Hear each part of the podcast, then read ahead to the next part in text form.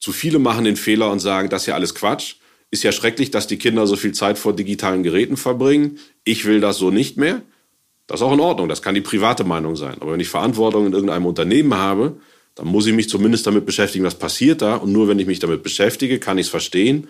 Und nur dann kann ich auch eine Strategie entwickeln.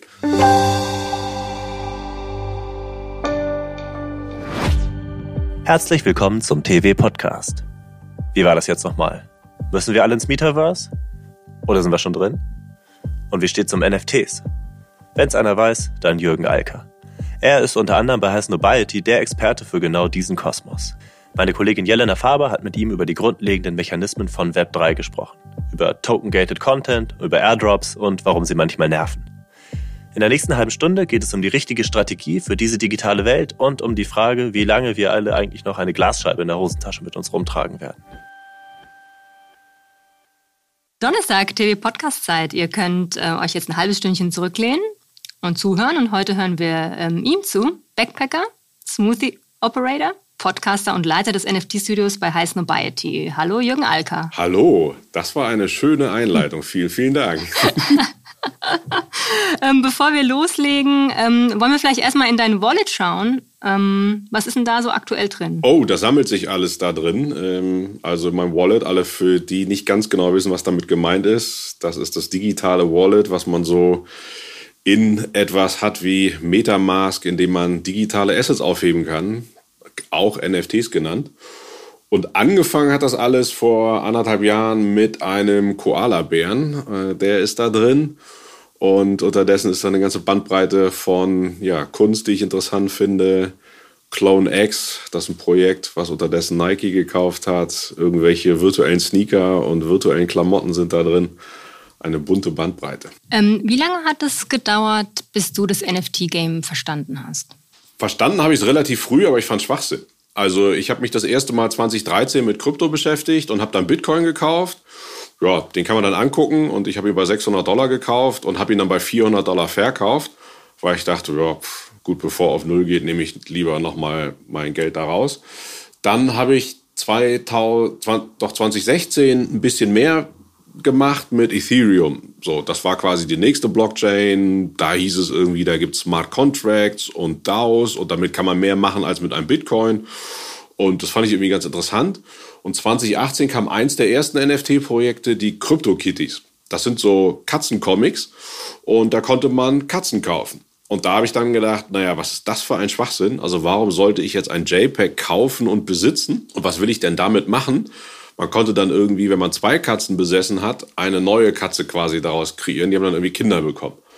Und das fand ich irgendwie merkwürdig. Warum sollte das denn jemand tun? Aber ich habe vor knapp zwei Jahren ist es jetzt her, mich ja noch in, weil ich bin raus aus meinem letzten Job bei ähm, Accenture, mich so ein bisschen gefragt, was mache ich jetzt eigentlich in Zukunft?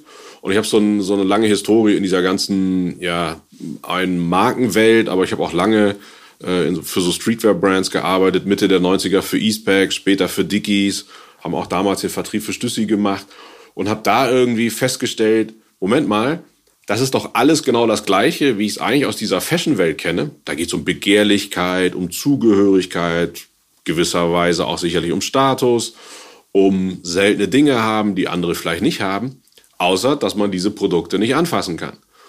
Und wenn ich dann gucke bei meinen Kindern zum Beispiel, für die ist es, gibt es diesen Unterschied nicht mehr zwischen echt und unecht. Also, ich sag mal, wir Älteren unterscheiden zwischen echt, ich kann den Sneaker anfassen und unecht, der ist ja digital. Den Unterschied gibt es bei denen nicht mehr. Und da hat es dann bei mir Klick gemacht und gesagt, Moment mal, da ist ja doch was drin zwischen NFT, Web3 und Metaverse und dass Menschen immer mehr Zeit in der digitalen Welt verbringen, dass dann digitale Assets irgendwie auch einen Wert haben können. So klickerte mir das dann äh, vor knapp zwei Jahren alles. Dann habe ich es verstanden. Und seitdem bist du wahrscheinlich auch im Plus, würde ich mal schätzen. Ja, es geht. Also wie immer, ähm, das habe ich dann auch schmerzlich gelernt mit Krypto. Ich hatte mal eine Zeit lang auch zu viel drin. Ich habe dann irgendwann verkauft, als dann ne, kam dann wieder der nächste Kryptowinter und zwar war der 2018. Ich bin dann da so mit Ach und Krach mit, mit Plus rausgegangen. Also nicht ganz so schlimm wie mit meinem ersten Bitcoin. Da habe ich 200 Dollar verloren. Dann habe ich ein bisschen was äh, im Plus gehabt und habe natürlich jetzt viel besser im Griff, diesen, diesen blöden Standardspruch, tatsächlich auch nur das reinzugeben, was man verlieren kann. Und ich glaube, äh, das ist in allem wichtig, wenn man irgendwo Geld anlegt, dass man ruhig schlafen kann. Und deswegen, äh, das klingt jetzt arrogant, aber interessiert es mich jetzt nicht so sehr, wo stehen wir heute, wo standen wir vor sechs Monaten oder ach, hätte, hätte ich doch bloß dann und dann verkauft oder ähnliches, sondern mich interessiert ja vor allen Dingen, was bedeutet das für Unternehmen und Marken, was da passiert. Und damit ich das besser verstehe, beschäftige ich mich damit. Und dazu gehört es auch, dass man sicherlich den einen oder anderen NFT mal kauft, um dann tiefer in diese Ökosysteme einzusteigen. Und unterdessen verdiene ich ja mein Geld eben insgesamt damit. Und wenn ich das alles zusammenrechne, ja, dann bin ich im Plus. über die Details sprechen wir gleich, also nicht über dein Konto, aber über äh, das, was du für Unternehmen machst. Ähm, aber man kann ja grob sagen, die Grundidee ist so roundabout 20 Jahre alt. Ähm, warum hat Second Life nicht funktioniert? Genau, das ist jetzt die Diskussion in Richtung Metaverse. Also was ist das Metaverse? Da kann man äh, stundenlang drüber sprechen. Man könnte es jetzt ganz einfach sagen, Metaverse könnte nicht nur ein Ort sein, sondern auch ein Zeitpunkt. Und zwar der Zeitpunkt, wo wir mehr Zeit in der digitalen Welt verbringen als in der physischen Welt. Und dementsprechend werden digitale Assets wichtiger. Was du ansprichst, ist die, die Gleichung, ach ja, Metaverse, wir laufen alle durch 3D-Welten rum. Und damals gab es ja Second Life, das funktioniert ja gar nicht. Was gar nicht stimmt, also wenn, wenn man tatsächlich recherchiert, es gibt, äh, die Zahl habe ich jetzt nicht sofort parat, ich glaube 200.000 immer noch aktive Nutzer. Die haben letztes Jahr, glaube ich, 80 Millionen Dollar Umsatz gemacht, diese Nutzer auf dieser Plattform in der äh, Währung Linden Dollars, die dort in Second Life gibt, gab. Und natürlich gibt es unterdessen äh, Nachfolger wie Minecraft, Roblox, Fortnite, in denen die Kids mehr Zeit verbringen. Da kann man sagen, ja, das sind eigentlich alles Computerspiele. Aber man kann auch sagen, ist vielleicht so die Vorstufe von ja, Metaverse. Wie werden wir unser Leben in Zukunft verbringen? Ähm, wird es was kommt nach dem mobilen Internet? Und die nächste Evolutionsstufe sind sich viele einig, könnte dann halt einfach Metaverse heißen. Du hast gerade von dem Zeitpunkt gesprochen. Wann werden, wann werden denn ähm, Virtual Assets wichtiger als äh, physische Güter? Was glaubst du, wie lange dauert das noch? Oder sind wir da schon? Ich glaube, es kommt darauf an, mit wem man heute spricht. Also für Menschen, die 12, 13 sind, ist ihr Roblox-Avatar heute wahrscheinlich schon mindestens genauso wichtig wie sie morgens zur Schule gehen und was sie da anziehen. Und für jemanden, der natürlich überhaupt keine Zeit in der digitalen Welt verbringt und der nur mal ein paar WhatsApps verschickt, ist es natürlich nicht so wichtiger. Und deswegen ist ja die Theorie, wenn diese Zwölfjährigen irgendwann 22 sind, spätestens dann ist der Zeitpunkt erreicht, wo für diese Generation dann eben digitale Assets wahrscheinlich wichtiger sind. Und jetzt gibt es schon Statistiken, ähm, wo äh, Gen Z und Millennials sogar sagen, ähm, dass ihnen ihre digitale Identität wichtiger ist als ihre physikalische Identität. Was ja nicht so wirklich verwundert, wenn man sich Instagram anguckt und wie viel Zeit Menschen und, und junge Menschen auf Instagram oder TikTok verbringen, sich Gedanken machen, wie komme ich darüber, was denken meine Follower etc. So, da kann man jetzt natürlich sagen, das ist alles schrecklich und die, da wäre ich auch in Teilen natürlich immer dabei. Das kann natürlich nicht das Einzige sein, dass man sich nur in dieser digitalen Welt aufhält. Aber man muss ja einfach erstmal hinnehmen, wie es ist und dass es wahrscheinlich auch nicht mehr weggehen wird. Und vielleicht ähm, nimmt man es an und entwickelt auch gleich ein passendes Businessmodell ähm, dazu. Was gibt es denn da für verschiedene ähm, Modelle im Web 3.0? Genau, das, das ist jetzt irgendwie total spannend und das ist das, was ich daran spannend finde. Also ich finde es nicht spannend, jetzt mit irgendwelchen JPEG-Bildchen irgendwie zu spekulieren und dann irgendwie den Sechser im Lotto da zu treffen, sondern was mich fasziniert, seitdem ich da tiefer eingestiegen bin, ist, was gibt es da eigentlich für neue Geschäftsmodelle. Und da ich ja auch so ein bisschen aus dieser Textil, Streetwear, Lifestyle-Welt kam, war mir relativ klar, dass diese Marken die ersten sein werden, die dort ein bisschen mehr machen in dem Bereich. Warum ist das so? Die wissen, wie Storytelling funktioniert. Egal, ob man Kreativdirektoren hat, Modenschauen macht, tolle Kampagnen. Man muss immer wieder sich neu erfinden. Man muss mehrfach im Jahr neue Kollektionen entwickeln. Muss immer irgendwie am Puls der Zeit bleiben. Und ich habe den Eindruck, dass so die Fashionbranche viel verschlafen hat, was so das Internet anging, als es kam. Vielleicht noch irgendwie E-Commerce. Und jetzt habe ich den Eindruck, dass viele denken, Moment mal, jetzt sind wir aber mal eher vorne dran und nicht hinten dran. Und man kann ja beliebig lange, zum Beispiel in der Luxusbranche, darüber diskutieren, also wer braucht eigentlich eine Rolex oder eine MS-Handtasche. Deswegen sind sie diese Mechanik natürlich gewohnt. Etwas, was ja jetzt eigentlich per se nicht so besonders ist, eine Tasche, mit der kann ich ein paar Sachen rumtragen, so zu stilisieren, dass sich Menschen da ewig lang für in die Schlange stellen. Und das jetzt übertragen in die digitale Welt, da Dinge auszuprobieren, da finde ich es faszinierend, dass diese Fashion- und Luxusbranche da schon sehr, sehr, sehr früh vorangeht. Und da gibt es jetzt natürlich verschiedene Wege. Also als erstes kann ich natürlich sagen, wie kann ich meine bestehende Marke mit dieser neuen Welt verbinden? Da geht ein Gucci in Roblox und sagt, da wächst unsere nächste Zielgruppe ran. Die verkaufen digitale Items in Roblox. Da kann ich also irgendeine Gucci-Handtasche als äh, JPEG für meinen Avatar verkaufen. Dann gibt es Unternehmen wie Nike, die sich äh, Artifact gekauft haben. Das ist so eine Web3 Streetwear-Brand, möchte ich mal sagen. Das nutzen sie als, als Schnellboot, um zu lernen, wie funktioniert diese Web3-Welt. Nike selber hat jetzt dort Swoosh gelauncht, Anfang dieser Woche. Also, weiß nicht genau, wann der Podcast genau ausgestrahlt wird. Also Mitte, Mitte November hat Nike dort Swoosh gelauncht. Eine Plattform für virtuelle Güter, die sie gemeinsam mit den Nutzern weiterentwickeln wollen. Das ist dann der Weg, wo bestehende Marken sagen, wir versuchen jetzt mal auch irgendwelche Produkte zu verkaufen. Und dann gibt es noch so diesen dritten abgefahrenen Markt, dass es tatsächlich Klamotten für digitale Avatare gibt. Also es gibt jetzt unterdessen 3D-Designer, die designen Klamotten für virtuelle Avatare. Und da wird gar nichts mehr physisch produziert. Und ähm, neben diesen ganzen Luxus- und Sportartiklern, die es ja wahrscheinlich dank der Markenkraft ähm, leichter haben, äh, da im Game mitzuspielen, wen gibt es denn da äh, noch, den du im Blick hast, der eine gute Metaverse-Strategie hat? Hm. Also, hat, also das muss man erstmal zugeben, es sind jetzt erstmal die großen Marken, die da anfangen, weil der Markt an sich ist ja noch relativ überschaubar und natürlich kann eine Marke wie Gucci auch 10.000 NFTs verkaufen, weil die einfach so global so groß sind, dass sie da einfach relevant sind. Und natürlich, wenn die was in, in Roblox machen, dann guckt die Welt da natürlich auch hin und da gibt es natürlich in der ganzen Welt genug Roblox-Nutzer, dass da auf einmal schwer was los ist in, in Gucci Town. Wenn ich jetzt ein kleiner Mittelständler in Deutschland bin, dann ist das vielleicht nicht die erste Strategie, wo ich sagen würde, naja, du musst jetzt morgen auch eine Präsenz in Roblox oder in einer dieser anderen 3D-Welten haben. Dann gilt es vielleicht anders zu überlegen, was kann ich machen, was macht für mich Sinn.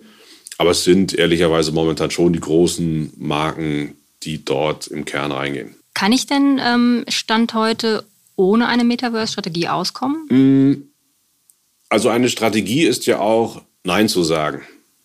Und nicht jeder muss heute hektisch werden und sofort loslaufen und sagen, ich muss jetzt alles stehen und liegen lassen und mein Geschäft kann morgen nicht mehr existieren, wenn ich keine Metaverse-Strategie habe. Was aber nichts kostet, ist, sich zumindest damit zu beschäftigen. Also sich das anzuschauen. Was machen andere da? Was passiert da? Bücher zu lesen, Artikel zu lesen, irgendwelchen Newslettern zu folgen, um dann Stück für Stück eine eigene Meinung zu bekommen. Weil ich bin der festen Überzeugung, ich kann nur etwas beurteilen, wenn ich selber eine Meinung habe. Zu viele machen den Fehler und sagen, das ist ja alles Quatsch. Ist ja schrecklich, dass die Kinder so viel Zeit vor digitalen Geräten verbringen. Ich will das so nicht mehr. Das ist auch in Ordnung. Das kann die private Meinung sein. Aber wenn ich Verantwortung in irgendeinem Unternehmen habe, dann muss ich mich zumindest damit beschäftigen, was passiert da. Und nur wenn ich mich damit beschäftige, kann ich es verstehen und nur dann kann ich auch eine Strategie entwickeln. Und die Strategie kann ja sein, wir halten mal jetzt die nächsten zwölf Monate die Füße still, aber wir machen uns da weiter schlau zu. Wir haben hier drei, vier Leute im Unternehmen, die haben Zeit, auch mal zu einer Konferenz zu fahren, die dürfen sich damit beschäftigen. Wir fangen vielleicht mal an, über ein paar Ideen nachzudenken. Das kostet auch noch nicht so viel. Also ich finde, das ist das Mindeste, was jeder machen kann. Und da muss natürlich jeder für sich entscheiden, okay, ist das was? Sehe ich da Chancen? Sehe ich da Potenziale? Muss ich da der First Mover sein? Oder ist es auch okay, wenn ich ein bisschen später bin? Also das finde ich ist dann völlig legitim. Ähm, es locken ja ähm, gute Margen. Du hast mal bei uns auf der Bühne gesagt, äh, Margen wie im Drogenschmuggel. Also ich kenne mich jetzt da nicht so gut aus im Drogenschmuggel, aber äh, von was sprechen wir da? Naja, also wie immer gibt es die Erfolgsbeispiele und da funktioniert es sehr gut. Man muss dann aber auch immer ehrlich sagen, es gab jetzt auch genug Beispiele, wo es eben nicht so funktioniert. Aber es handelt sich um virtuelle Güter. Und da habe ich keine Logistikkette, ich muss nichts von A nach B verschicken, ich habe keine Retouren, ich habe gar nichts. Und da gibt es dann halt Firmen wie eben dieses eben benannte Artifact, die haben tatsächlich 200 Millionen Dollar Umsatz gemacht. Und davon sind bisher fast 100 Prozent rein digitale Güter gewesen. Also irgendwelche, jetzt mal plump gesagt, JPEGs oder 3D-Animationen, die sich um sich selber drehen. Und das ist ein Team von 50 Leuten. Und ich glaube, dann sind die 80 Prozent gar nicht so untertrieben, die da übrig geblieben sind. So. Oder die schaffen es zum Beispiel, 3333 Remover-Koffer zu verkaufen. Und diese Koffer werden aber erst im April ausgeliefert. Also die haben eine Kooperation, Artifact mit Remover. Und da musste man sich erst den NFT kaufen. Mitte Dezember kann ich den NFT dann quasi einlösen und den Koffer final bestellen. Ich hinterlege dann da auf einer Webseite meine Adresse und in sechs Monaten kommt er. Tolles Geschäftsmodell, dass das Geld in der Kasse ist und die Ware erst in sechs Monaten ausgeliefert wird. Das ist die Theorie. Also das ist aber die, der Goldstandard, das zu schaffen. Ähm, das wird natürlich auch nicht jeder schaffen. Aber theoretisch glaube ich da schon dran, dass das sehr lukrativ sein kann.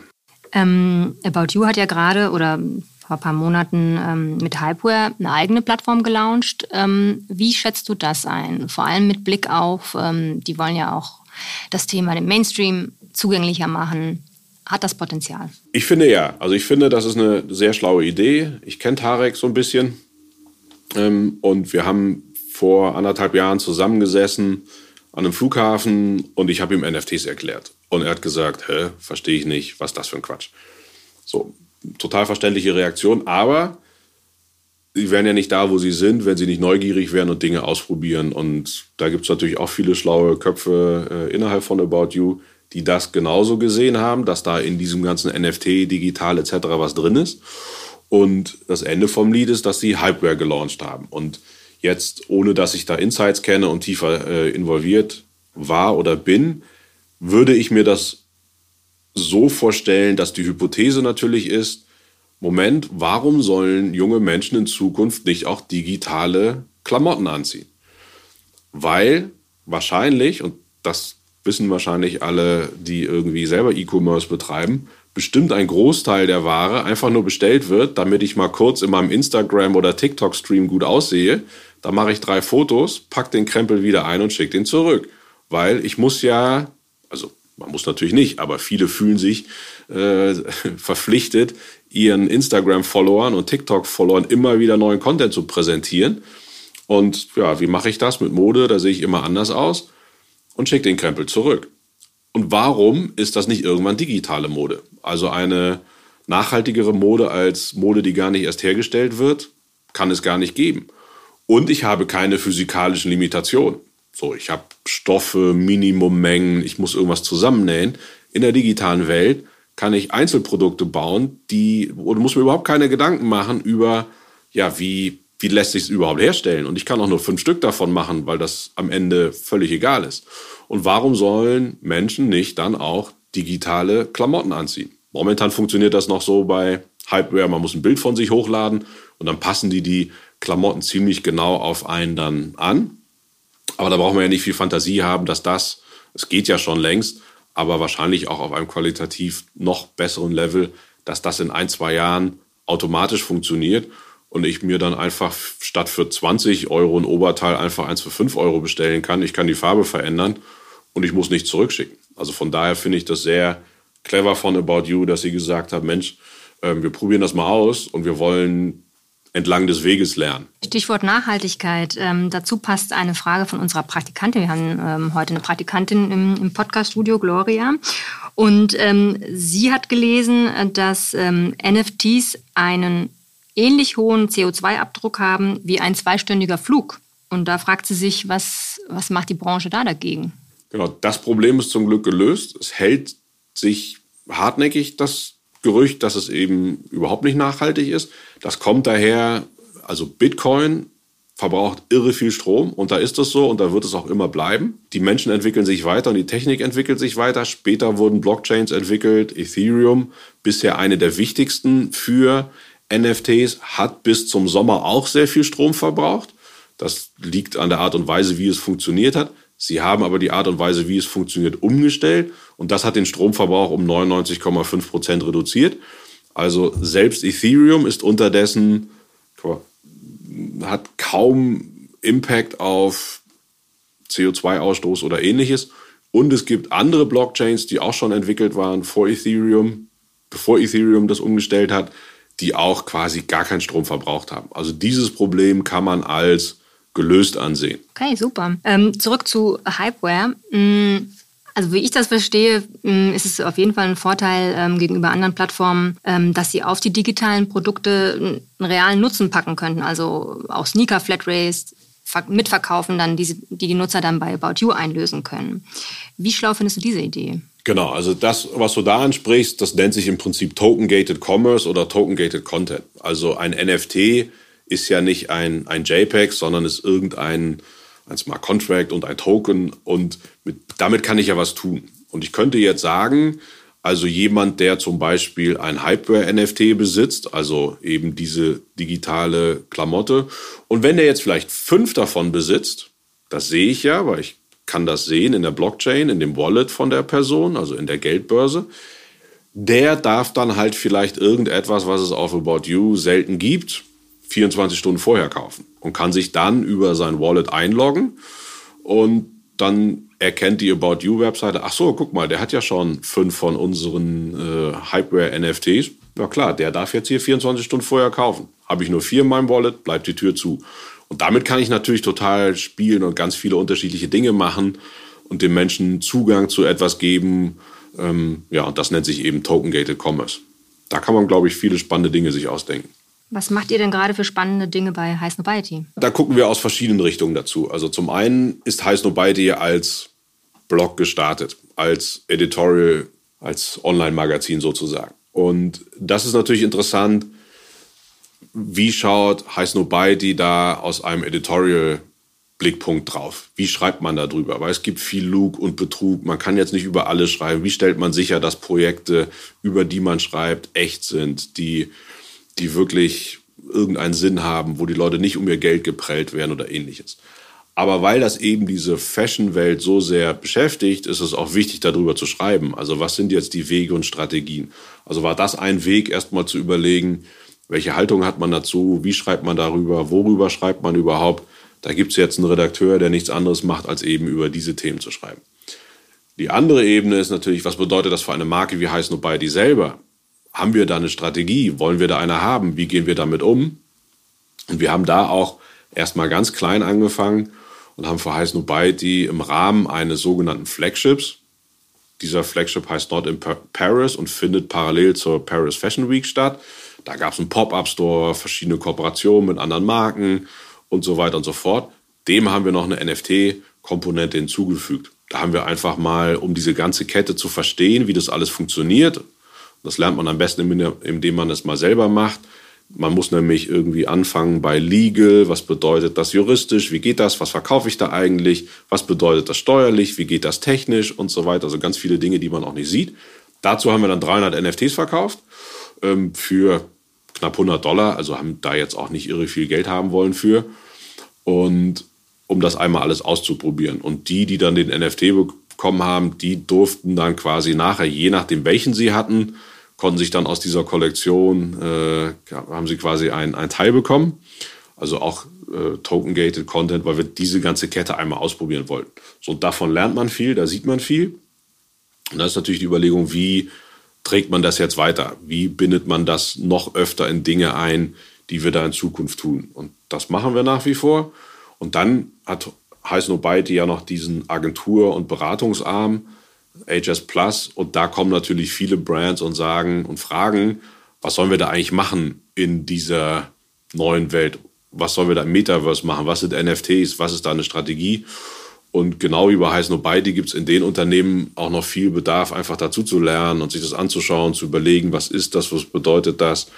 Und ähm, da versuche ich möglichst viel Leute bei Heiß Nobody von dem Thema zu begeistern, damit immer mehr sprechfähig sind dazu und man eben auch ja, Kunden sagen kann, was sie machen sollen oder auch einfach manchen Kunden sagt, mach da besser erstmal nichts. Und ihn vielleicht auch erklären, was du einfach, äh, anfangs gesagt hast, ähm, dass im Web 3.0 eigentlich die gleichen Mechanismen oder ähnliche Mechanismen funktionieren wie in der realen Marktwirtschaft. Also irgendwie Drop, Verknappung, Hype, das kennen wir ja auch ähm, aus dem normalen Business. Absolut. Ähm, es gibt aber auch äh, Mechanismen, ähm, die sind neu im, im, Metaverse oder es sind abgewandelte Formen.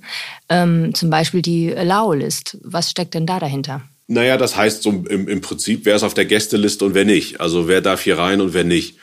Und da melden sich halt Menschen vorher, man, man kennt das auch, man kann das auch mit einer E-Mail-Adresse machen und dann wird man ausgelost und darf dann bei Nike irgendeinen Turnschuh vor den anderen kaufen.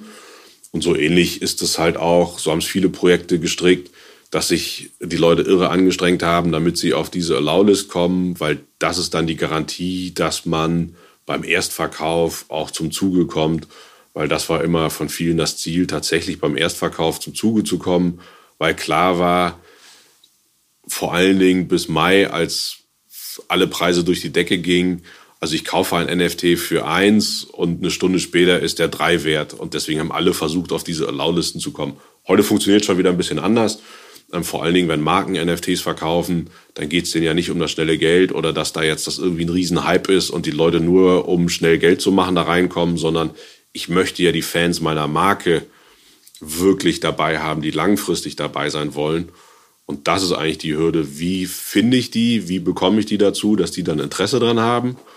Und wie schaffe ich es, dass jetzt hier irgendwelche Leute, die nur mal schnell irgendwie einen Euro machen wollen, am besten da gar nicht dabei sind? Weil das kann ja nicht mein Interesse als Marke sein, als Spekulationsobjekt zu dienen. Also du plädierst für eine ausgeklügelte Strategie oder einen Redaktionsplan oder eine Roadmap oder wie immer man das nennen möchte.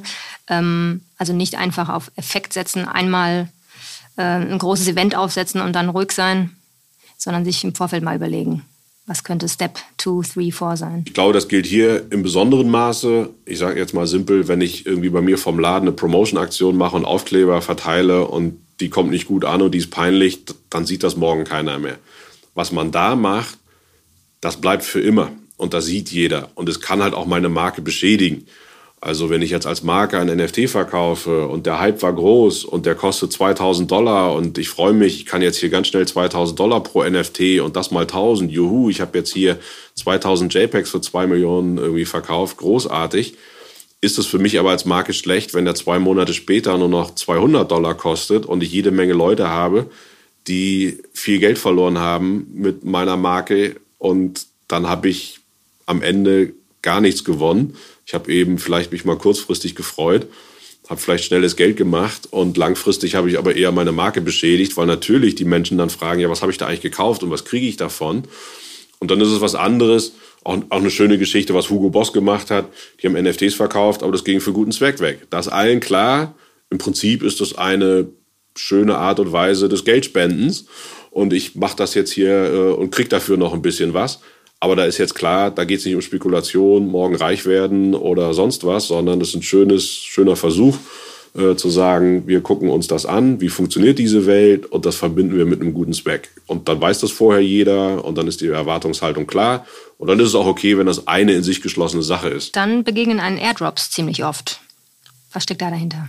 Genau. Also Airdrops, ich weiß, wer mein NFT besitzt. Das kann ich gar nicht verhindern. Beides ist in der Blockchain geschrieben. Die Blockchain ist eine Datenbank, auf die jeder zugreifen kann. Also wie ein riesiges Telefonbuch. Und dann sehe ich halt, okay, hier gibt es jetzt diese 1000 Leute, die besitzen mein NFT. Ich weiß nicht, wie die Personen heißen, aber ich sehe zumindest die Adresse, wo der NFT drin liegt. Und dann kann ich sagen, ah, ich schenke jetzt allen einen neuen NFT und schicke denen den. Und das ist ein Airdrop. Ich kann aber auch Leuten ein NFT schicken, äh, die gar nichts von mir besitzen. Also ich könnte jetzt heute sagen, also das berühmteste Beispiel sind diese Board Apes, diese Affen, die so viel Geld kosten. Ich könnte jetzt sagen, also allen 10.000 Besitzern dieser Affen, den schenke ich jetzt ein NFT von mir. Das passiert ständig, also man kriegt ständig irgendwelchen Kram in seine Wallet geschickt. Vieles davon ist wertlos, aber man kann es auch so quasi als neue Art des Targetings sehen und wie kann ich da vielleicht irgendwie äh, Zielgruppen ansprechen und denen einen Vorteil geben. Also ich könnte jetzt sagen, ich schicke den 10.000 äh, Board Ape Besitzern ein NFT und dieser NFT erlaubt exklusiven Zugang in meinen Online-Shop, weil ich davon ausgehe, dass diese Board Ape-Kunden wahrscheinlich sehr, sehr zahlungskräftig sind, weil sie diese teuren Affen haben. Und nur denen verkaufe ich ein Produkt in meinem Store und da kommen die Leute nur rein, wenn die entweder den Board Ape besitzen oder den NFT, den ich ihnen geschenkt habe. Könnte aber auch nervig werden, wenn da ständig solche Anforderungen, Aufforderungen Total. kommen. Absolut. Also ich rühre die nicht an, äh, es sei denn, ich weiß, das ist ein echter Airdrop. Also ich habe ein Bild von einem Künstler und der hat dann irgendwas Lustiges gemacht und hat dann allen, die dieses Kunstwerk besitzen, äh, noch ein zweites Kunstwerk geschenkt. Das kriege ich ja vorher mit, weil ich ihm irgendwie auf Twitter folge oder irgendwie in seinem Discord. Und dann freue ich mich, weil ich kriege noch was von dem. Aber ich kriege halt auch jede Menge Krempel einfach so geschickt, wo ich nicht weiß, ist das jetzt hier irgendwie Betrug oder nervt mich das nur? Und das, das nervt dann einfach nur. Also wie immer, das ist so ungewollte Werbesendung im Briefkasten. Da freut sich auch keiner. Da kann man drüber. wenigstens einen Aufkleber drauf äh, kleben auf dem Briefkasten und keine Werbung. Genau. ähm, vielleicht zum Schluss, ähm, was ist der größte Irrtum, wenn es ums Metaverse geht? Hm, ich glaube, der größte Irrtum ist, und das ist so die leichte Denke, wir müssen jetzt schnell was machen und lass uns was mit einer virtuellen Welt machen, wo man durchlaufen kann. So, das finde ich ist irgendwie jetzt auf einfachste Art und Weise äh, der, der größte Fehler oder der, der größte Irrtum, weil man irgendwie sich fragt, ja, warum? Also erstmal ist das nicht wirklich was Neues. Das ist dann irgendwie ein Browser-Spiel, mal stumpf gesagt. Das gibt es schon lange. Und warum soll da jemand durchlaufen? Und nur weil das jetzt Metaverse heißt und ich mache jetzt mein Marke XY-Verse, wer soll denn da hingehen? Und warum überhaupt? Und was bringt das? Und was hat derjenige davon oder diejenige davon? Und, und die Frage muss man sich ja eigentlich immer stellen, egal was man eigentlich so macht. Nur ist es jetzt irgendwie so gehypt und man hört irgendwie, euer oh Mark Zuckerberg verwettet die ganze Firma drauf, dann lass uns doch auch ein Browserspielchen machen. Das ist aber nicht die Idee von Mark Zuckerberg, dass wir demnächst alle in einzelnen Browserspielchen durch leere Welten laufen. Seine Idee ist ja, dass das alles ineinander mergt. Wann wird das passieren? Also wird das passieren? Wann wird das passieren? Tja, wenn man das wüsste. Ich glaube, das ist so ein bisschen wie das mobile Internet.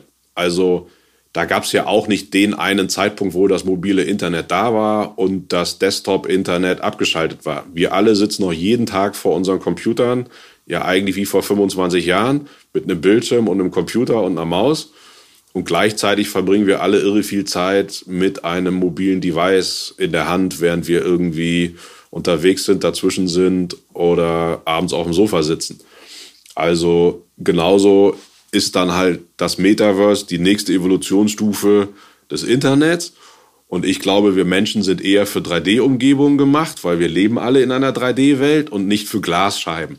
Also warum sollte es für immer bei dieser Glasscheibe bleiben? Warum sollte da nicht noch ein Layer dazukommen, der dann eben halt unter der, dem Begriff Metaverse läuft? Und das werden ganz viele unterschiedliche Anwendungsmöglichkeiten sein. Aber es gibt das Internet und es wird das Metaverse geben. Und dann wird es viele virtuelle Welten geben. Da gibt es vielleicht die Facebook-Welt. Dann habe ich da ein 3D-Facebook, wo ich durchlaufen kann. Und dann habe ich aber vielleicht auch ein, eine Welt von Microsoft, wo wir in Zukunft nicht mehr in irgendwelche Teams-Konferenzen reingucken, sondern wir stehen vielleicht virtuell alle um einen Tisch, wir können gemeinsam an irgendwelchen Sachen arbeiten.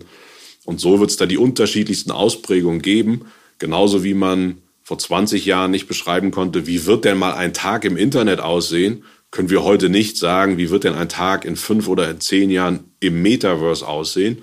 Und ich glaube, wir werden auch in fünf Jahren noch Glasscheiben in der Hosentasche mit uns tragen, aber es werden Dinge noch dazukommen. Bleibt also spannend. Definitiv. Vielen, vielen Dank, Jürgen Alker. Das war der TV Podcast. Und das war der Digitalexperte Jürgen Alker im Gespräch mit meiner Kollegin Jelena Faber. Mein Name ist Tim Dortmund. Wenn Ihnen der TV Podcast gefällt, abonnieren Sie ihn doch und lassen Sie uns gerne noch eine Bewertung da. Vielen Dank fürs Zuhören und bis nächste Woche.